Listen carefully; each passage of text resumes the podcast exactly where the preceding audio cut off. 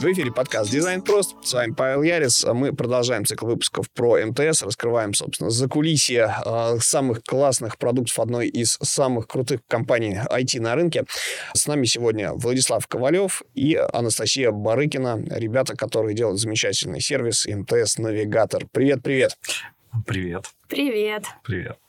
Вот. А, ребята, можете сами себя представить, собственно? У вас должности есть какие-то, но они, мне кажется, сложные. Я арт-директор МТС-навигатор. Вот можно проще, Влад, напрямую, если так э, комфортнее. Моя задача как раз э, выпустить на рынок, высококонкурентный рынок, этот э, чудесный продукт, который будет сделан на базе всем известного, достаточно популярного бренда Navitel. Может быть, вы, ну, как минимум, ваша мама или папа точно знают, что такое Navitel.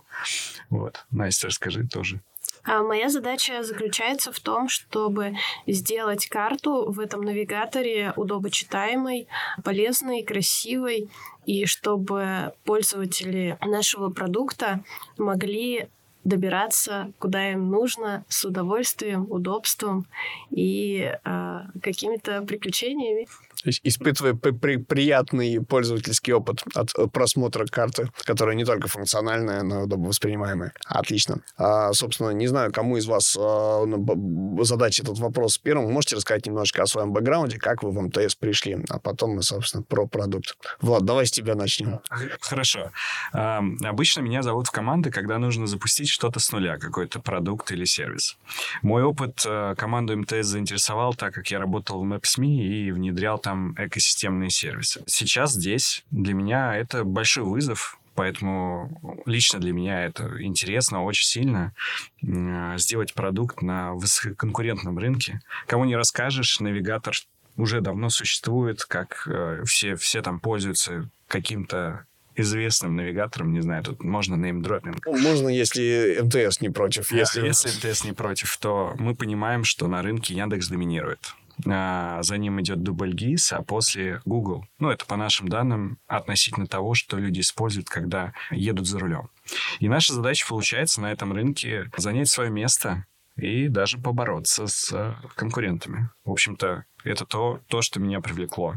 Сделать продукт, а, есть такое сленговое слово, commodity. Ну, то есть все уже знают, что, что такое карта, например, и что такое навигатор. Вот сделать и выйти — это вызов. Угу. А, то есть, ну, в принципе, в мире это как-то у людей получается ты даже можешь перестать замечать, чем ты пользуешься. То есть это как с телеком-оператором. Ты можешь забыть, э, как он называется. Ну, например, хотя бы помнить цвет, и это уже прекрасно. Г- главное помнить свой номер, да?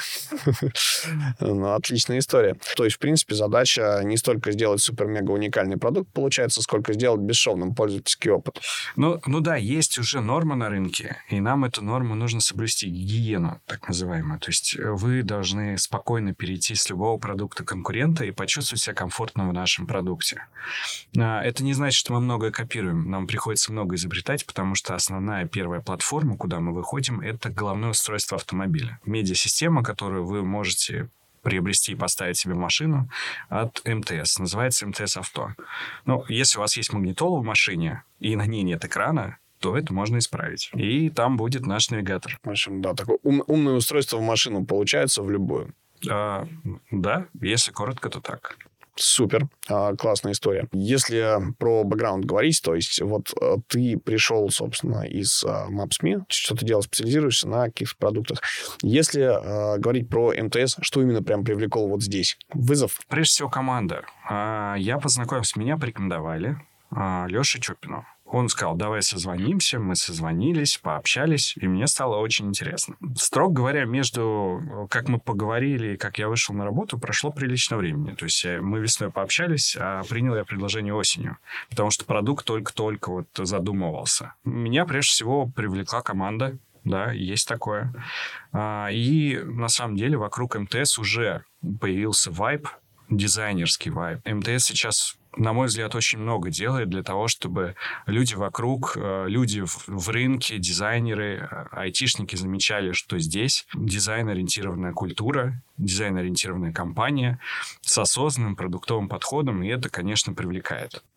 Настя, можно немножечко о твоем пути? У тебя на самом деле супер-мега уникальная специализация, ты дизайнер-картограф, то есть это, знаешь, это как, как в геймдеве дизайнер уровней, короче Вот, только, только в картах. Это, знаешь, как получилось? Я училась на картографа, потом на практику попала в Яндекс, работала картографом и узнала, что есть такие ребята, которые занимаются стилями для карты. Они адаптируют картографические данные э, под тот формат, э, как пользователю будет удобно. То есть э, как будет выглядеть веб-карта, как будет выглядеть мобильная карта, как будет выглядеть навигационный сценарий, как будут выглядеть пробки, как будет э, выглядеть отображение карты для картографов, то есть именно в инструменте, в котором они создают свои данные. У меня, по сути, скорее технический дизайн, потому что я получаю набор картографических данных, которые потом по фильтрам подтягиваю к себе в стиле и уже каким-то образом на разных масштабах располагаю так объекты, чтобы не перегрузить карту на каждом из масштабов, чтобы показать только важное, чтобы на каждом из масштабов были свои ориентиры, за которые пользователь сможет зацепиться и понять, где он находится, что ему сейчас нужно увидеть, что ему важно. В МТС я попала, наверное, после того, как поработала со всеми картографическими сервисами, с которыми пока получилось. Я поработала и с Яндексом, и с Двагисом, и с Гуглом, и с Хия, с OpenStreetMap. И вот э, с Novitelом еще не работала, поэтому это, ну, отчасти тоже, наверное, вызов. Мне очень интересно, мне нравится. Это сложно, то есть у меня никогда не было такой сложной технической задачи, как сейчас. Я наслаждаюсь тем, что у меня получается решать задачу с трудом, но я справляюсь с помощью команды нашей, команды Навителла. И это классно. Супер. А, ну, смотри, а если говорить, вот можно, можно немножечко я тебя помучу про скиллсет а, дизайнера-картографа? То есть э, вообще, что из себя представляет современная карта? Если ранее, да, там, в, во времена э, путешественников, э, которые вот, вот они брали какую-то сетку, да, там, примерную, ну, в лучшем случае, наносили на нее примерные очертания какого-то объекта, там, не знаю, гор, заливов, размещения дорог и так далее, для какой-то примерной схематичной ориентации, то что карта представляет из себя сейчас?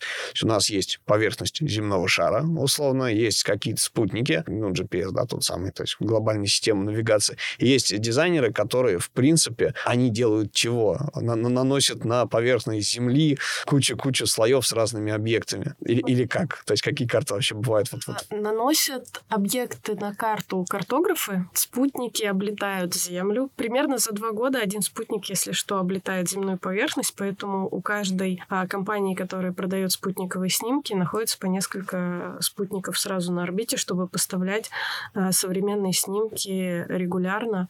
Например, на некоторые территории чуть ли не каждый час можно снимать спутниковый снимок. По спутниковым снимкам и по официальным источникам данных а, каких-нибудь государственных, кадастровых, потом новостроек собираются данные картографические, которые выглядят как таблички. Вот, то есть это таблички объектов, это либо полигоны, либо линии, либо точки, которые имеют свои географические координаты, которые имеют название, часы работы. Если это дорожка, то как она проходит? На мосту, в туннеле. Могут быть вообще абсолютно разные картографические данные. Там, допустим, в США собирают данные о пожарных гидрантах. То есть сейчас вот на Яндекс картах есть э, мангалы для шашлыков. Сейчас, э, мне кажется, все, что есть в мире, можно закартографировать. Зачекинить, как правильно, да? И вот все вот эти вот таблички с данными, они где-то хранятся. Я их получаю либо через какую-то программу, в которой я могу подкрасить эти данные, и с помощью фильтров выбираю, какие данные я хочу показать. Например, это будут жилые домики, или это будут домики промышленного назначения. Это могут быть дороги разных классов. Я эти данные для себя подсвечиваю, и могу их как-то отобразить. Я задаю, на каких масштабах я буду отображать, какого цвета, будет ли у объекта обводка, какая будет у него толщина, будет ли у объекта подпись. И после этого карта уже публикуется либо на веб, либо на мобильном, либо на авто. Можешь чуть рассказать, почему важно что-то на каждом масштабе? Мне кажется, тем, кто нас слушает, может быть интересно, почему что-то на одном масштабе отображается, а что-то нет. Потому что нам важно показать на каждом из масштабов объекты-ориентиры для пользователя. Например, когда пользователь видит а, весь мир на карте, то есть он видит континенты, ему можно подписать, где у нас там Северная Америка, где Австралия, где Азия. Когда мы показываем человеку его дом, нам желательно показать ему подъезд например, его дома, где он находится. Вот, чтобы он мог сориентироваться, куда ему там такси, допустим, заказать. Как ему дойти последнюю там... Последние мили, знаете, что такое? Нет. Это как раз, э, когда человек куда-то добирается на общественном транспорте или на своем транспорте, он выходит из транспорта, либо там из своей машины, и ему нужно пройти вот эту так называемую, условно, последнюю милю. То есть добраться пешком уже до подъезда, до какой-то организации, до какого-то там места. И как раз-таки на этих очень подробных масштабах, где мы показываем последнюю милю, нужно разметить все, вплоть там до лавочек, мусорок, а, точечных каких-то деревьев, вот, мангалов для шашлыков и так далее. Вот. А на каждом из масштабов примерно вычисляется то, какие объекты мы будем показывать пользователю. Например, если мы смотрим на карту всей Москвы, мы примерно можем понимать, что на таком масштабе нам нужно показать вокзалы, аэропорты.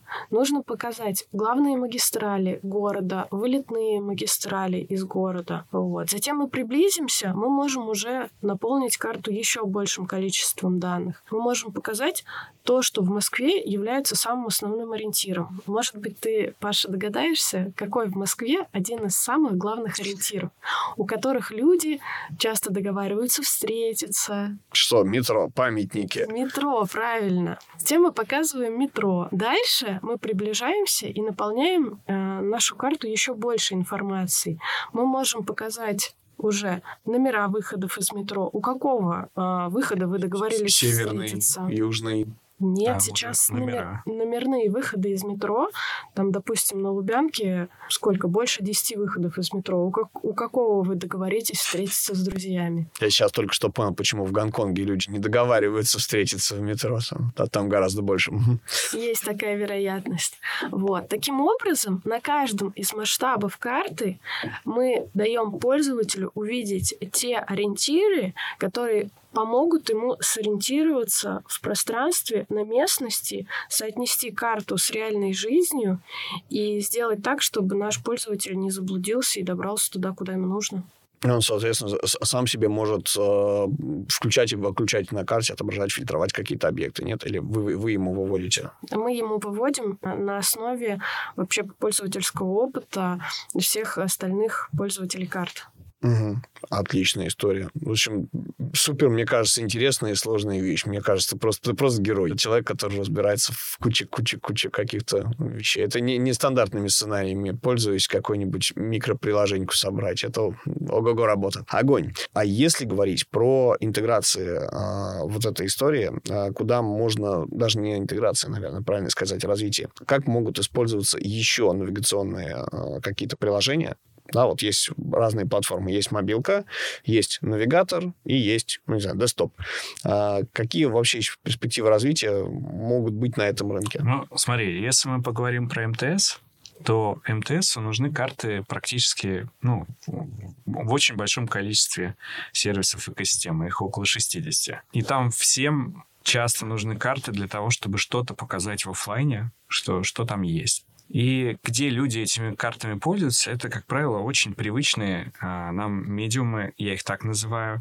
А, ну, если проще, то это мобилка, веб.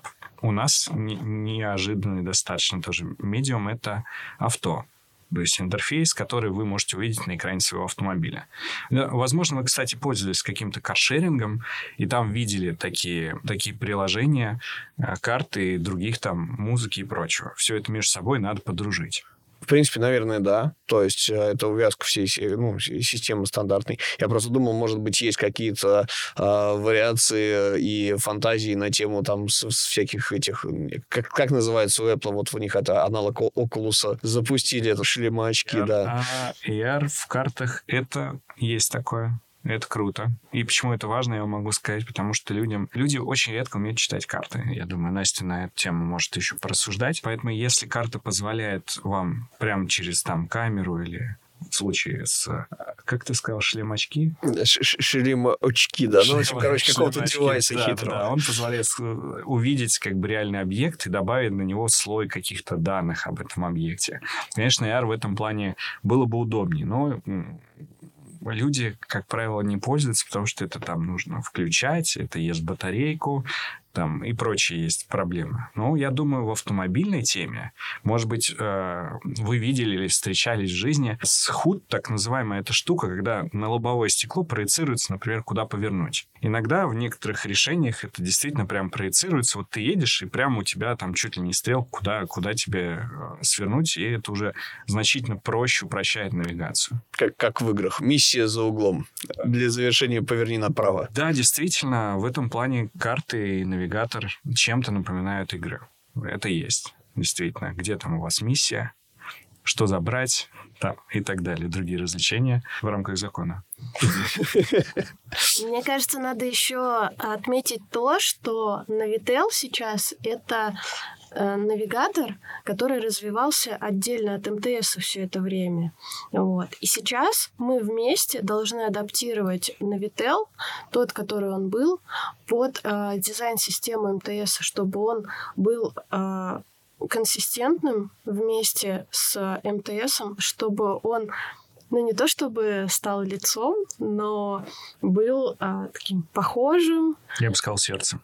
Сердцем, может быть, сердцем, да, сердцем МТС, который будет э, помогать пользователям МТС авто. Ну, в целом пользователям МТС, если там да. карты. То есть ваша задача сделать настолько клевый продукт, чтобы когда произносили МТС, а, да, собственно, первое, что вспоминалось, это, собственно, навигация. Да. Ух, планочка. Еще нужно, получается, развивать так Navitel, чтобы он смог конкурировать в будущем с такими э, там шлемоочками, я не знаю, с устройствами проецирования на стекло в автомобиле, чтобы помогал людям ориентироваться ну, без проблем. Кстати, в Navitel, по-моему, есть проецирование на экран.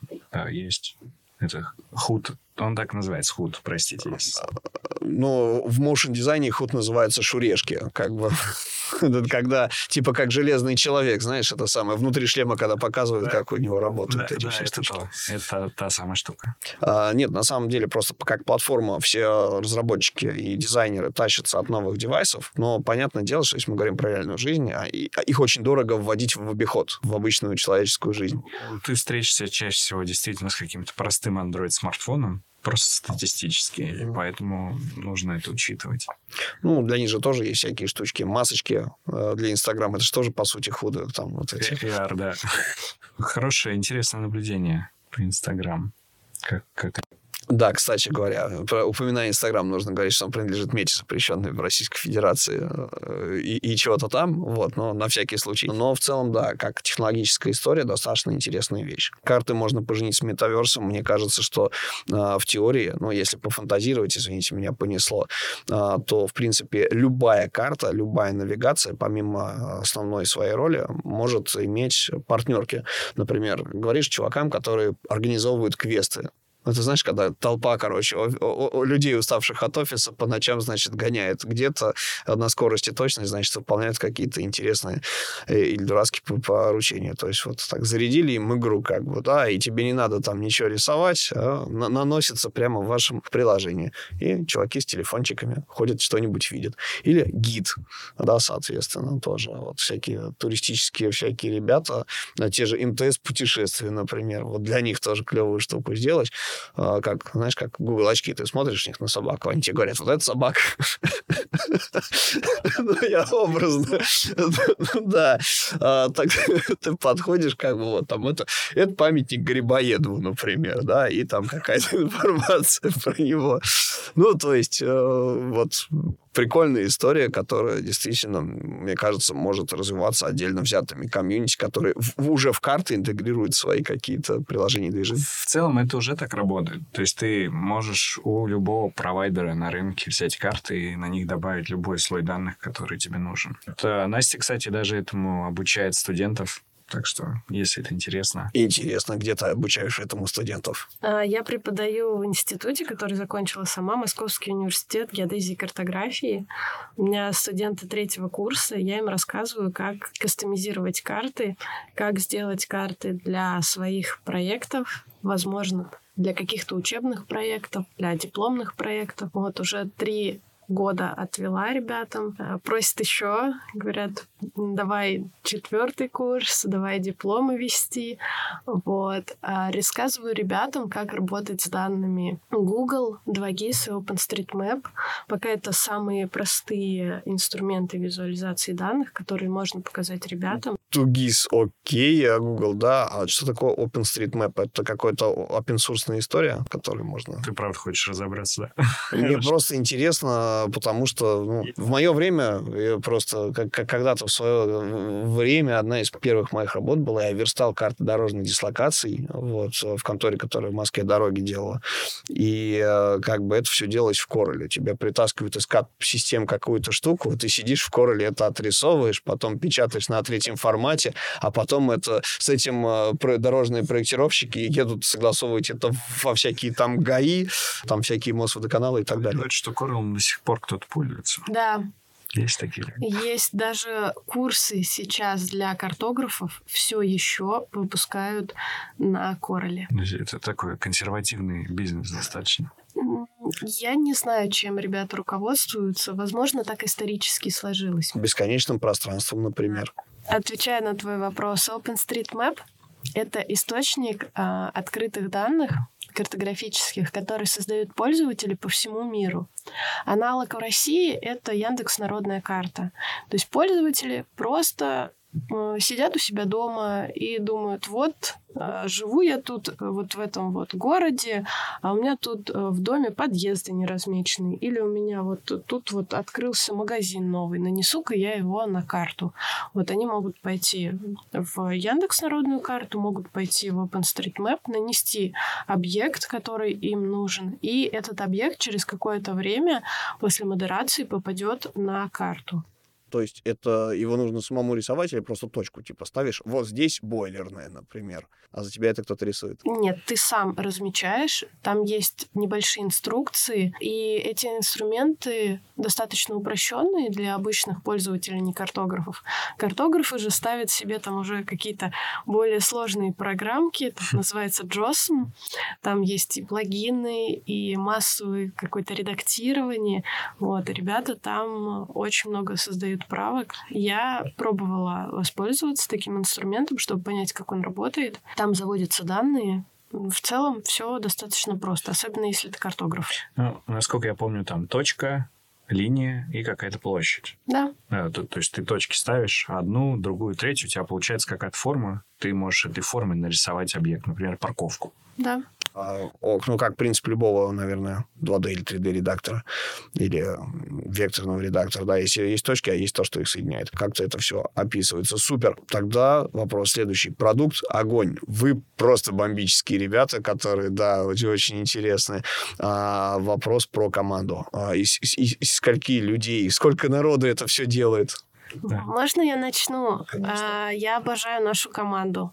Я считаю ее вообще просто самой лучшей. У меня было до этого много команд, все классные, всех я до сих пор горячо люблю.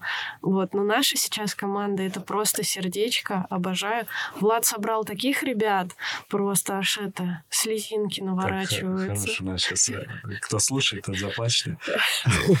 Спасибо большое за ну, ну, это правда так. Смотрю, Паша, мне кажется, тоже слезинки. Ну, смотри, задача, задача высок, высокая, серьезная задача. То есть надо выйти на существующий рынок. И есть уже стандарты определенные. То есть нужно найти лучших людей. И это вызов. Тебе нужны люди, которые уже поработали, и у нас такие есть, э, и в Яндексе, и в Дубльгисе, и в Мапсми, привет.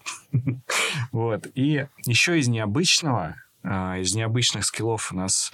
Мы очень заинтересованы в людях, у которых был опыт работы в геймдеве так как в целом есть некоторые технические особенности, которые действительно напоминают поведение игр, как-то так. То есть пользователь это персонаж. А, да, и у него есть э, указатель, курсор. А, и миссия. Или машинка. И да, и миссия, ты ее выбираешь сам, да. Может быть, поиск, поиск какой-то. Да, примерно так. Нужно пользователя по пути накормить, обогреть, заправить. спать уложить, заправить, запарковать. Что еще? Запарковать, да, оплатить платную дорогу. Да, а, кино ему показать. Ну, это и если мы говорим про автомобиль, то там, да, там очень много всего, что нужно по пути для пользователя сделать, и при этом еще показывать ему карту. Ну, из необычных тоже штук у нас все э, имеют права, потому что мы делаем, прежде всего, продукт для тачки, для тачек. И люди, которые у нас проектируют продукт, вводят, потому что как? Ну, если вы хипстер-самокатчик, то вы не попадаете, собственно, в требования да, команды. Отлично. Если про то, как этих людей ты искал, потому что собрать такую команду, мне кажется, очень специфическая вещь. Потому что мне, я, я вот, честно, собственно, пока Настя не рассказала, что, типа, вот есть кому преподавать, я такой думаю, блин, где же найти дизайнера, да еще картографа, да еще которого можно привлечь к проекту с опытом разработки, условно. А, чтобы собрать эту команду, мне потребовалось и нашим HR около 8 месяцев. И я могу сказать, ты абсолютно прав, что я практически не встречаю на рынке людей, которые проектировали автомобильные интерфейсы или которые умеют работать с картами, как Настя. Их, правда, мало. Но мне повезло, мне в прошлом году сделали предложение, я стал со-куратором на курсе в британке UX UI, и там э, у меня есть возможность воспитывать себе кадры. У меня сейчас два человека в команде, с курса, с, получается, они учились у меня, и теперь они часть нашей команды. Их э, Настя в том числе тоже учила работе с э, картографией графическими движками. То есть ты такой приходишь, а, собственно, в британку, а, там людей, значит, ищешь тех, кого укусил радиоактивный паук а, с суперспособностями, потом они у тебя защищают дипломы, и ты затаскиваешь их к себе в МТС. Примерно, примерно так, только без, без укусов, да. Но смотри, если ты сакуратор на курсе, ты можешь влиять на программу обучения. Ну и, конечно, я понимаю, что это читерство, если ты себе оттуда сотрудников берешь, но почему нет? А, не, ну, это нормальная история. Я думаю, что никто не против, а, ни одна из сторон абсолютно. Вот, мне кажется, также собиралась когда-то, пока не ехал делать и Катя Тюхай, и кто у нас еще с UX UI. Ты знаешь Катю? Катя, Катя э, главный куратор на курсе, я со-куратор на курсе UX UI Британ. Кстати, приходите учиться. Катя, привет, была у нас в подкасте. Вот, э, все ждем. Сердечко тебе, все. Катя. Тогда смотри, если, значит, вот найдена какая-то команда, как ее синхронизировать? То есть вообще те принципы, по которым строится, наверное, продакшн, что ли, да, всего этого дела, они едины для всех, это универсальная методология какая-то, то есть как, как этих людей встраивать в прод. То есть я вот понимаю, как примерно, что у тебя есть какой-то, а, ну, какие-нибудь бэк фронт разрабы, короче, вот, с каким-то стеком технологий, у тебя есть дизайнер, а у тебя, вы вот по какой-то из методологий пилите продукт. Есть цель, да, как бы там это вот. есть путь, нет цели, только путь, а, получается. А есть такие вот э, эксклюзивные клевые специалисты, которые, в принципе, у них есть какой-то набор скиллов, и его еще нужно как-то кирпичиками достраивать, адаптировать или искать какую-то вот, тоже, как ты говоришь, медиума, да, между ними и а, теми, кто собственно, как бы базу продукта делает, да, я не знаю, как это назвать правильно, как, как поженить-то между собой. То есть ты, методология универсальная, команда работает, все равно кого-то при, привлекаешь, да, как бы дизайнеров, не знаю, электрика или там повара. Ну, э, я не знаю, как у других команд в МТС. Действительно интересно. Интересный опыт э, обмена знаниями, как лучше организовывать дизайн-процесс. У нас, конечно же, есть референс, как, как это правильно делать, но есть нюанс. Нюанс это связан с тем, что когда ты делаешь продукт с нуля, и даже, например, в дизайн-системе МТС нету ничего, например, чтобы подошло нам э, под автомобильный интерфейс, хотя ну, это все с нуля, получается, нужно проектировать. Тебе нужны люди, которые... У них достаточно много самоходности, есть такое слово, редкое достаточно, чтобы самостоятельно кучу всего делать, разбираться во многом, общаться со многими участниками процесса, разработчиками, не разработчиками. Э, мы же работаем в корпорации, тут еще много разных параллельно существующих продуктов, сервисов и команд, с которыми нужно тоже общаться. И получается, у нас, если мы говорим про наш продукт, то отличие, наверное, в том, что у нас больше discovery, что это значит, что мы не всегда до конца понимаем и знаем, что нужно пользователям. Поэтому мы проводим тесты, и у нас э, есть а, свой стенд. Э, вместе с, у нас есть классная исследовательская команда в МТС, которая нам помогает, э, где у нас э, проводятся эти исследования, где мы вместе прогоняем пользовательский сценарий с исследователями. Это, кстати, забавно выглядит. Навигатор — это штука, на самом деле, опасная, если подумать. То есть, чтобы его протестировать, нужно быть за рулем в нашем случае. И, и вот желательно не в потоке машин. да, и у нас получается для вот начальных стадий, когда еще не запрограммирован продукт, а это какой-то прототип интерфейсный, то мы его тестируем в лабораторных условиях. То есть у нас там руль стоит, как в, в игровом симуляторе. Установлена игра, которая очень похожа на действительно реальное вождение в городе. МТС там ее использовал и для тестирования, например, рекламы в городе. И в процессе вождения наши пользователи проходят какие-то наши сценарии. То есть они ищут что-то, они добавляют что-то в закладки, решают какие-то проблемы на маршруте, например, как заправиться. И вот э, такого в нашем продукте больше, мне кажется, чем, чем в других продуктах, которые уже существуют какое-то время. В этом плане мы проходим какой-то вот этот вот процесс э, исследований. А, смотри, то есть, в принципе, классный ход, а, да, как бы такую UX-лабу себе сделать на базе игрушки. Так точно. А, но еще у нас что есть? У нас есть сотрудники, которые разрабатывают продукт. Тестировщики, программисты. И они водят. И у них есть головные устройства наши. И там уже установлен работающий продукт. И они его тестируют. Спасибо большое им за это.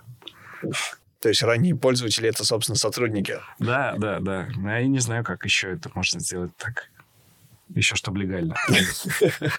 Всем подсовывать аккуратненько, заменять э, интерфейс, перепрошивать его и тестить, а потом говорить, что это не мы, это какой-то баг. А если вообще, в принципе, говорить о попытках протестировать продукт, которого еще либо не существует, либо тестирование которого требует каких-то больших заморочек, вот как вообще придумали эту клевую идею, что можно взять руль с педальками, да, и игрушку-симулятор, и что можно ну, на сотрудников повесить какую-то бэтл?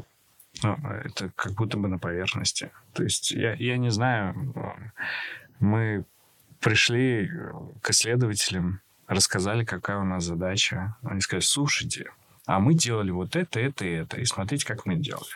Давайте, может быть, попробуем этот вариант. И действительно, тесты, по сути, открыли некоторые забавные вещи для нас, неожиданные. Например, я не знаю, могу я это рассказать. Например, пользователи переживают э, за то, что их поездки, например, могут быть записаны, и они смогут их увидеть в списке своих поездок. То есть ты куда-то ездил, у тебя эта запись появилась, и у тебя, например, ревнивая вторая половинка, которая могла бы это увидеть. Вот тесты показали, что да, есть такое беспокойство неожиданное, поэтому мы функцию записи поездок, конечно, сделаем отдельной включаемый и отключаемый, и стираемый. Очень, да, такой хороший спойлер, это самое про безопасность, это, это как это sensitive пользовательские данные, которые можно аккуратненько подтереть. Кто вам нужен в а, команду? Потому что команда достаточно интересная, а люди очень специфические. Прежде всего, мы ищем людей, у которых хорошо думалка работает. Это такие UX-овые дизайнеры в каком-то смысле, я не знаю, это сложно, наверное, голосом объяснить, проще показать. Так как у нас новый продукт, мы еще ищем людей со скиллами красивой визуализации, потому что есть много задач. Показать это визуализировать, представить какую-то концепцию, как это будет выглядеть, в том числе и топ-менеджменту, поэтому очень важно иметь и такие навыки. Конечно, опыт в автоинтерфейсах это просто, это просто невероятное везение, но его на рынке практически нет у нас. А если есть, то, скорее всего, эти ребята работают в, в конкурентах, и их надо будет хантить. Наверное, это общее. То есть, как будто бы это все просто. Но чтобы найти а, все эти навыки в одном человеке, ну, это везение, это, это да, это вызов. Нужно кусать его радиоактивным пауком специально, чтобы он вырос таким. Да. Это ровно потому, почему проще кого-то немножко доучить. Понятное дело, что тебе придется чуть больше потратить времени там, на анбординг, на погружение. Но есть вещи, которые у дизайнеров, например, ну, они существуют как-то с прошивкой. То есть талант, например, ну, чувствительность какая-то определенная к цвету, к форме, к композиции. Эти штуки очень хорошо видно, когда ты кого-то смотришь, собеседуешь, и на эту базу, на эту базу там насмотренности, понимания каких-то правил дизайна проще а, дать какую-то логику работы с нашими продуктами. Расскажи, что тебя веселит. Это не под запись. Ты про насмотренность сказал, то как она сейчас падает. Насмотренность падает? Я сказал, насмотренность падает? Нет, я. А, что у тебя портится насмотренность? Да. Хорошо. Простите. Ничего, нормально. Э, ну, э, шутка в, в чем? Что есть насмотренность, ее надо улучшать. То есть надо смотреть хороший дизайн, правильно? Правильно. А если ты смотришь плохой дизайн, или перерабатываешь плохой дизайн, что с насмотренностью происходит? А что портится? Ну, если ты перерабатываешь до, до какого-то результата, который можно оценить, может и не портиться. Портится, портится. Потому что очень сложный процесс переработки. Ну, мне, мне, мне сложно об этом судить. Вот ты ищешь как это умных людей с а, прошивкой, как, у которых работает думалка. Вот, а я не знаю. Я вот в, в, в основном все, с кем общаюсь, включая себя, это чуваки абсолютно тупые, но пипец упертые, короче. Поэтому, знаешь, ты когда в единицу времени делаешь миллиард ошибок, их исправляешь, у тебя как-то это получается развиваться. Это очень крутой навык делать кучу ошибок подряд. Ну, осознанно. То есть, если ты одну сделал, не давай, не будешь повторять ее. Ну, само собой, если ты ее разобрал. Ну, таких, такие люди нам нужны. Да, это так. Забирайте. Не, ну, ну, не тупых, конечно. Но тогда не забирайте. Тогда а, а, это, заберите, оцените уровень деградации моей насмотренности и тупости. Слушай, мы говорим конкретно про тебя. Ладно, ладно, мы просто говорим в топ вне записи, чтобы это скрутиться. Ребят, спасибо огромное. Это клево. У вас классная команда. Наверняка очень так бережно и трепетно относитесь к людям, которых нанимаете. А, для наших слушателей мы вакансию а, вашего, я не знаю, как правильно сказать, отдела продукта подразделения. Мы находимся в команде МТС Авто, и вакансии примерно так и помечены. Если, если вы хотите работать с нами, то вот они так будут называться. Welcome. А, в описании вы найдете ссылку на вакансию. А если говорить про обновление продукта и про, не знаю, новости команды, например, есть канал МТС Дизайн, а у вас получается своя отдельная какая-то история, есть, с которой можно вот, вот куда вы выгружаете инфу о том, чем занимаетесь. Ну, смотри, это не совсем официальный канал. Это мой личный канал по картографической визуализации данных. Там я публикую новости из мира картографии, навигации, э, гео новости. У нас с командой раз в две недели проходят встречи, куда мы приносим все самые лучшие новости, которые случились там, в мире за прошедшее время. Ребята рассказывают как раз, какие там интересные автомобили выпустили, как обновились у кого-то карты, какие новые функции там в навигаторах придумали.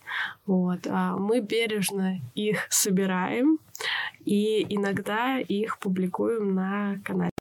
То есть у вас прям такое микрокомьюнити, целенаправленное для дизайнеров, картографов, которые в теме секретная тайная ложа. Этот канал создавался изначально скорее для студентов и для моих друзей, которые занимаются примерно тем же самым, что я, и друзей, которым интересно, чем вообще в целом я занимаюсь. Вот. И сейчас он немножечко разросся, потому что есть интерес к этому есть интересные визуализации, которыми э, классно поделиться с ребятами. Огонь. А, вот, собственно, замечательный источник знаний а, из первых рук от а, работающих практиков. Ну что, друзья, с нами были Влад Ковалев и Настя Барыкина, собственно, ребята из МТС Навигатора. Да, получается, с МТС карты, МТС Навигатор, это все входит в туда. Да, входит. Вот, отлично. Спасибо вам огромное, что пришли. Тебе а, спасибо, Приходите что еще. Спасибо.